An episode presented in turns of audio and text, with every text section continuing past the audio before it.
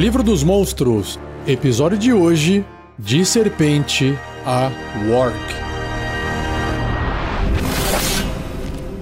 Regras do DD 5E.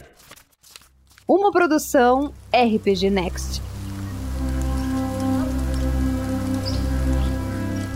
Serpente venenosa. É uma besta miúda, não tem nenhuma tendência, um alinhamento, ela é imparcial. Classe armadura 13, vindo da sua alta destreza. Dois pontos de vida, deslocamento 9 metros no chão e nadando 9 metros também. Que legal. E aí ela tem uma inteligência 1, força 2, destreza bem alta, né? 16, constituição 11 e aquele valor alto de sabedoria, não alto, né? 10 é na média para um ser humano, mas representa o seu instinto, acredito eu, e carisma 3. Percepção às cegas de 3 metros, bacana. E ela tem um nível de desafio de 1 oitavo, 25 pontos de experiência. Ela não tem nenhum traço, mas tem a sua ação de mordida, que é um ataque corpo a corpo com arma, mais 5 para atingir. O alcance é 1,5m um alvo. Se acertar 1 um de dano perfurante, até aqui beleza. E o alvo deve realizar um teste de resistência de constituição com dificuldade 10, ou vai sofrer 5 ou 2d4 de dano de veneno se falhar nesse teste de resistência, ou metade do dano, mesmo tendo sucesso. Bacana. Então, para representar o veneno ali doído, né? Show.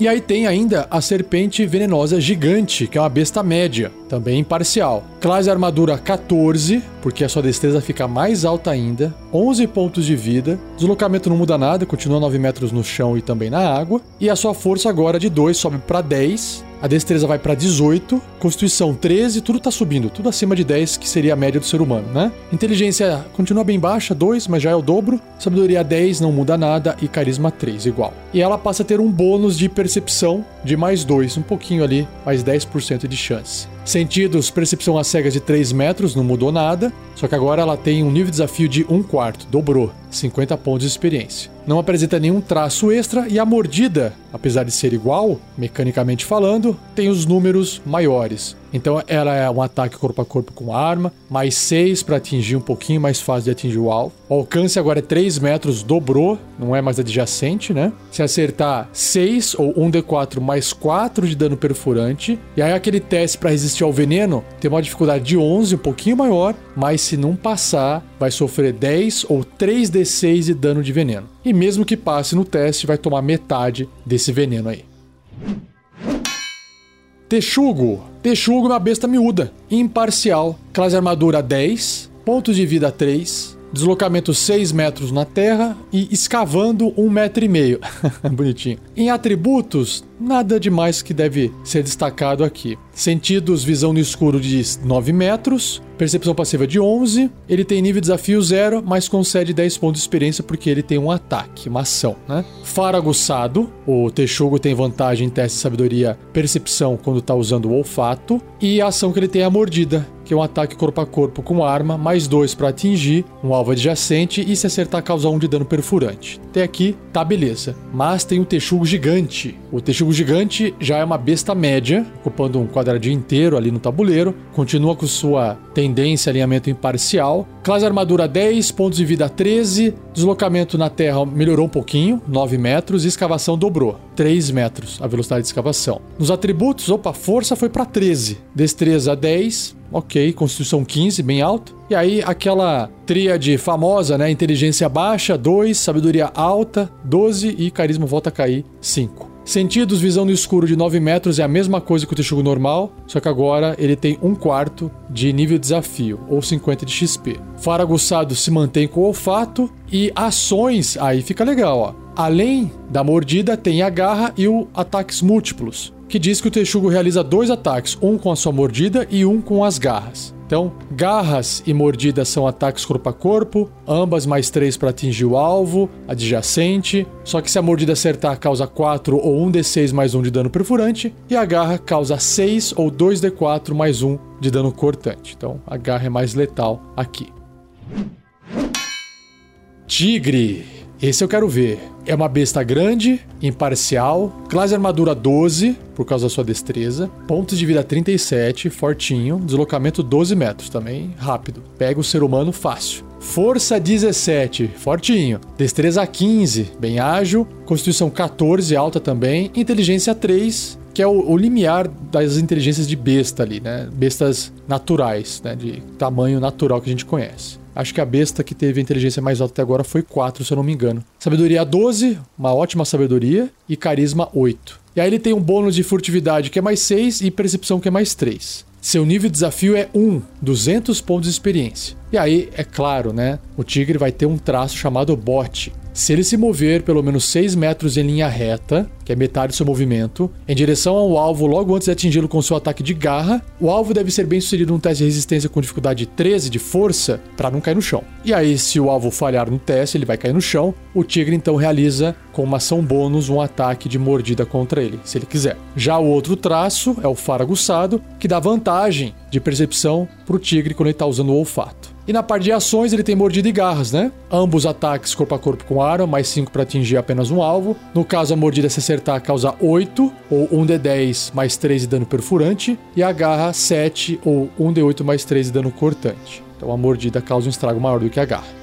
E continuando dentro do tigre ainda, tem o tigre dentes e sabre, uma besta grande, do mesmo tamanho de um tigre. Quer dizer, mesmo espaço ali no tabuleiro, né? 2 por 2 quadradinhos. Ele é imparcial, classe armadura 12, até aqui igual o Tigre, só que tem 57 pontos de vida ao invés de 37. Então já bem mais forte. É bem mais resistente, né? Deslocamento 12 metros igual. Força 18, um pontinho a mais, mas esse um ponto a mais já concede um bônus a mais, de mais 3 vai para mais 4. Destreza é 14, é um pouquinho menor do que o tigre normal, só que não faz diferença em termos de bônus. Constituição 15, um pontinho a mais, mesma coisa. Inteligência 3 muda nada, sabedoria 12 carisma 8. Então, bem parecido com o tigre, que é mais diferente aqui são os pontos de vida. Furtividade e percepção, mesmo tipo de bônus, mais 6 e mais 3. Só que o seu nível de desafio é 2, não 1, e concede 450 pontos de experiência. Principalmente porque vai causar um pouquinho mais de dano com essa força a mais e os seus pontos de vida que são bem maiores, né? O bot é a mesma coisa do tigre. Se move os 6 metros, dá um pulo, só que para resistir e não cair no chão, a dificuldade aumenta em um ponto, porque a força do tigre é maior. Então é CD 14 tem o faro aguçado que não muda nada, e as ações de mordida e garra é a mesma coisa, só que tem mais 6 para atingir ao invés de mais 5, e o dano, o dado aumenta inclusive. A mordida, ao invés de ser o dado de 1d10, o dado de 10 faces agora é o D12. E o D12 mais 4 ao invés de mais 3. Então o dano médio sai de 8 e vai para 10 com a mordida. E as garras também sofrem um incremento, só que não nos dados. Ao invés de rolar 1 D8 e somar 3, rola-se 2 D6 e soma 4. Então o dano médio da garra sobe para 11, de 7 vai para 11, que torna esse tigre dentes de sabre mais desafiador.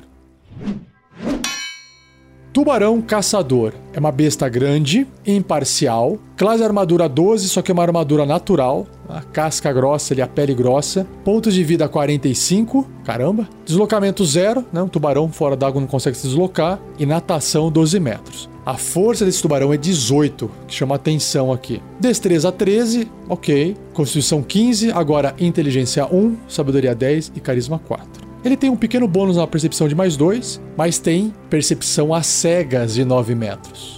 Aí sim, seu nível de desafio é 2. Claro, não, tubarão caçador ainda. 450 pontos de experiência. Ele tem um traço que se chama frenesi de sangue, ah, igual a piranha do cast passado. Ou seja, ele tem vantagem nas jogadas de ataque corpo a corpo contra qualquer criatura que não esteja com todos os seus pontos de vida, né, ter machucado e tá saindo um sanguinho ali. E respirar na água, o tubarão pode respirar apenas debaixo d'água. E a ação que ele tem é a mordida, óbvio, né? É um ataque corpo a corpo com arma, mais 6 para poder atingir o alvo adjacente. Se acertar, causa 13 ou 2d8 mais 4 de dano perfurante. E aí tem uma descrição aqui, ó. Menor que um tubarão gigante, que já já eu vou ler para você, só que maior e mais feroz que um tubarão dos arrecifes, que eu vou ler na sequência também. Um tubarão caçador assombra as águas profundas. Ele geralmente caça sozinho, mas diversos tubarões caçadores podem se alimentar na mesma área. Um tubarão caçador totalmente crescido tem entre 4,5 e 6 metros de comprimento. Bem grande.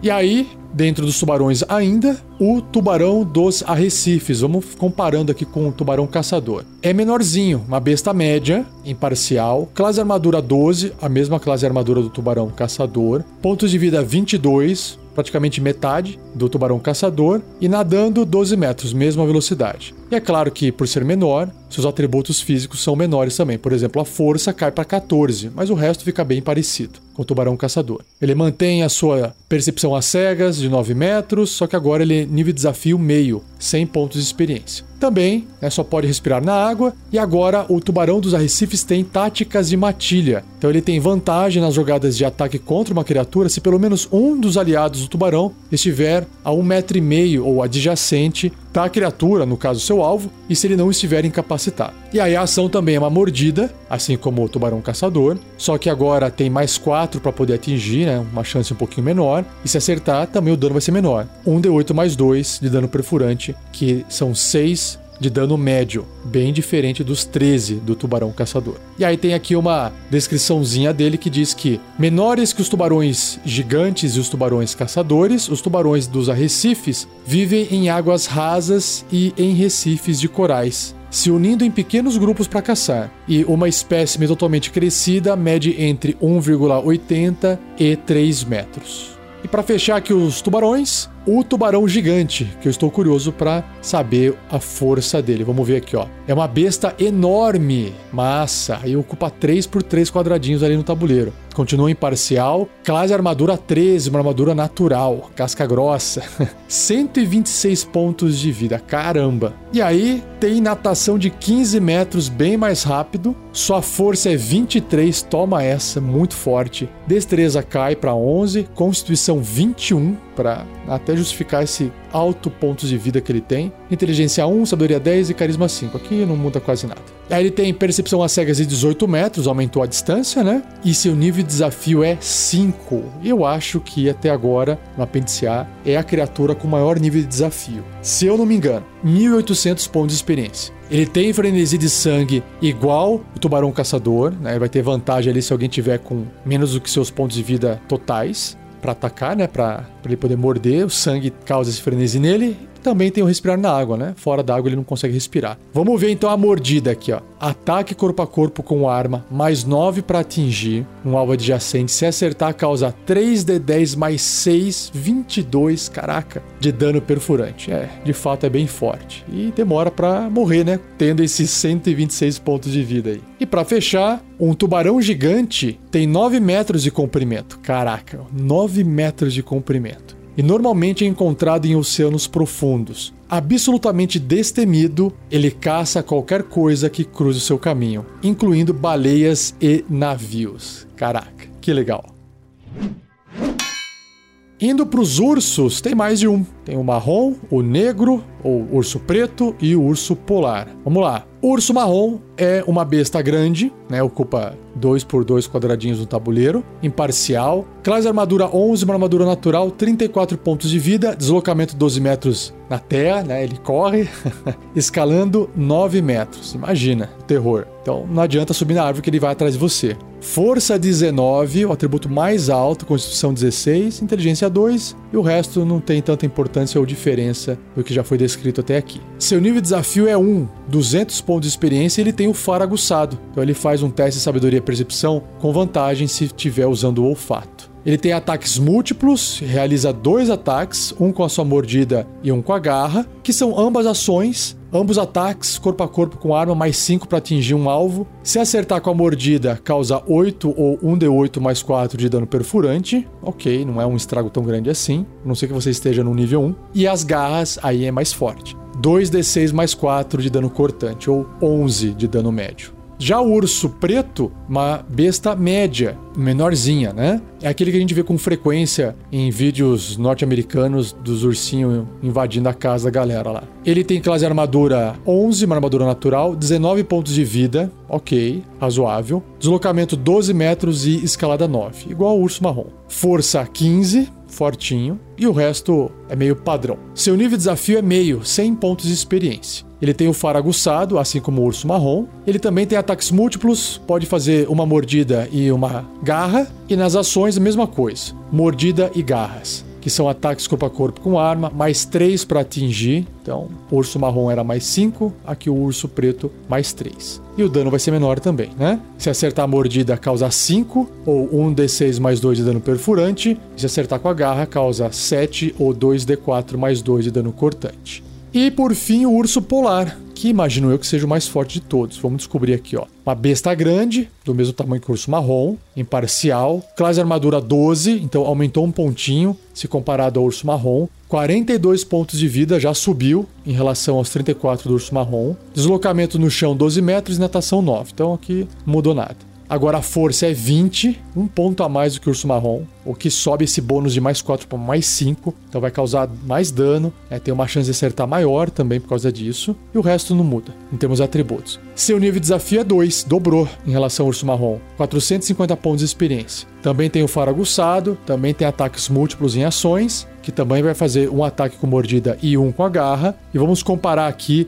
os danos, né? O poder dos ataques. Mordida e garras tem mais 7 para poder atingir o alvo. Se acertar com a mordida, 8 ou 1 de 8 mais 5 de dano perfurante. Ou seja, a mordida é igual se comparado com o urso marrom, só que tem esse bônus de mais 5 ao invés de mais 4. O mesmo tamanho de mordida. E a garra, a mesma coisa. 2d6 mais 5 de dano cortante ou 12 de pontos médios. Até aqui, então, não mudou muito em termos de dano, mas em pontos de vida ficou mais forte o urso polar. E aí tem uma variação para fechar os ursos, uma variação de regra aqui numa caixinha de texto chamada Urso das Cavernas. Ah, que legal. Alguns ursos se adaptaram à vida no subterrâneo, alimentando-se de líquens e peixes cegos, conhecidos como ursos das cavernas. Esses gigantes mal-humorados têm pelo grosso e negro e visão no escuro, com alcance de 18 metros. No mais, eles têm as mesmas estatísticas de um urso polar. Show. Veado, besta média, imparcial. Classe armadura 13, uma boa classe armadura, né? Por causa da destreza dele. 4 pontos de vida, fraquinho. Deslocamento 15 metros, bem rapidinho. Então tá aqui, ó. Destreza 16, que é o atributo que vale destacar dele, né? Nível de desafio 0, tem 10 pontos de XP, no entanto. Ele tem uma ação, não tem nenhum traço, mas ele pode fazer uma mordida, que é um ataque corpo a corpo com arma, mais 2 para poder atingir um alvo adjacente. Se acertar, causa 2 ou 1 d4 de dano perfurante. Acabou. A penúltima criatura ou monstro é a Vespa Gigante, uma besta média. Nossa, imagina o tamanho disso. Imparcial. Classe armadura 12, 13 pontos de vida. Deslocamento se estiver no chão 3 metros e voando 15. Ela tem força 10, só por curiosidade, né? Pra eu ter uma noção de um inseto desse tamanho. Destreza 14, Constituição 10, Inteligência 1, Sabedoria 10 e Carisma 3. Nível de desafio meio, caramba, 100 pontos de experiência. E aí, a ação que ela tem é ferrão, um ataque corpo a corpo com arma, mais 4 para poder atingir um alvo adjacente a ela. Se acertar, causa 5 ou 1d6 mais 2 de dano perfurante, né, com ferrão. E o alvo deve realizar um teste de resistência de constituição com dificuldade 11 ou sofrer 10, caraca, ou 3d6 de dano de veneno se fracassar no teste ou metade, mesmo que obtenha sucesso muito forte. Se o veneno reduzir os pontos de vida desse alvo a zero, ele fica estável, mas envenenado por uma hora. Mesmo após recuperar pontos de vida, ele fica paralisado enquanto estiver envenenado dessa forma. Então tá aí o terror de quem lutar contra uma vespa gigante.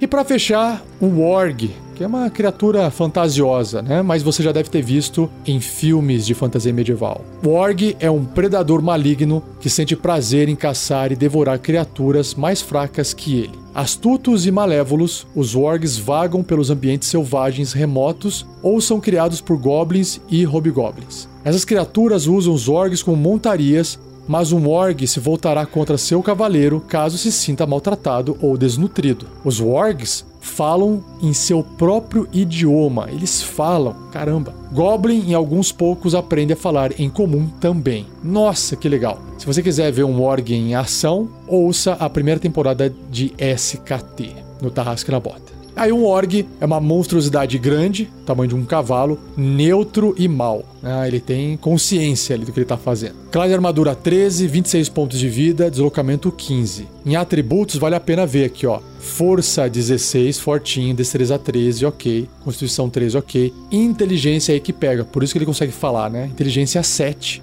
Então ele tem inteligência suficiente para poder se comunicar, aprender a falar. Ele também tem uma estrutura fisiológica que permite ele falar, né? Sabedoria 11 e carisma 8.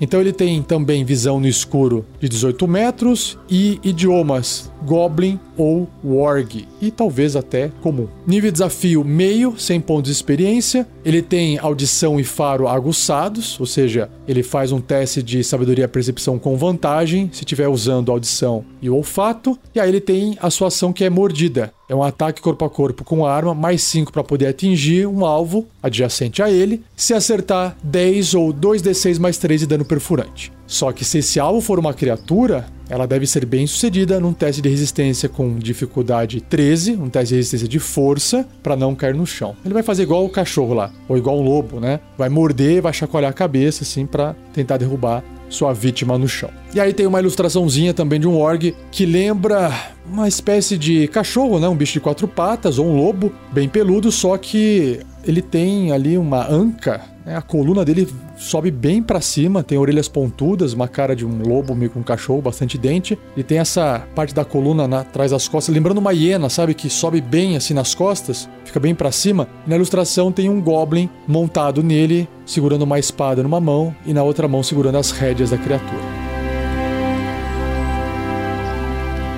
Seja você também um guerreiro ou uma guerreira do bem. Para saber mais, acesse padrim.com.br barra rpgnext ou picpay.me barra rpgnext.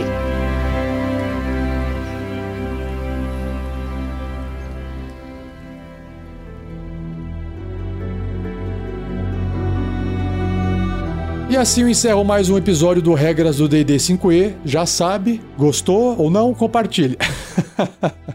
Deixe o like, se você estiver ouvindo em algum local que dê para deixar o like. Agradeça ao Gleico Vieira Pereira por mais uma edição fantástica. E eu quero reforçar aqui o jabazinho do novo servidor no Discord. Se você ainda não ouviu essa novidade que eu anunciei no episódio passado, estou repetindo. Tem um servidor chamado DDBR. É um novo servidor que eu criei destinado aos amantes do DD de qualquer edição, inclusive de edições futuras. O link já deixei no post do episódio e se você quiser acessar, saiba que esse servidor foi criado para poder compartilhar material, desde que você não coloque coisas piratas lá dentro, tem as regras do servidor. Vamos evitar problemas. Você pode conversar, pode fazer seu jabá também se você tiver, discutir o que você acha mais interessante. Também tem local para você encontrar mestres e jogadores. Não importa se é gratuito ou se é pago, se é por hobby ou se é por trabalho. Certinho? Então acesse o post desse episódio, vá pegar o link do servidor DDBR. E não perca o próximo episódio, onde eu irei apresentar o apêndice B, que são personagens do mestre, os NPCs ou em inglês PDMs. NPC é o Non-Playable Character, que é os personagens não jogáveis português o pessoal traduziu como personagem do mestre. Enfim, tanto faz. E aí eu vou começar com o acólito e irei até o cultista, beleza? Então, muito obrigado, abraço e até o próximo episódio.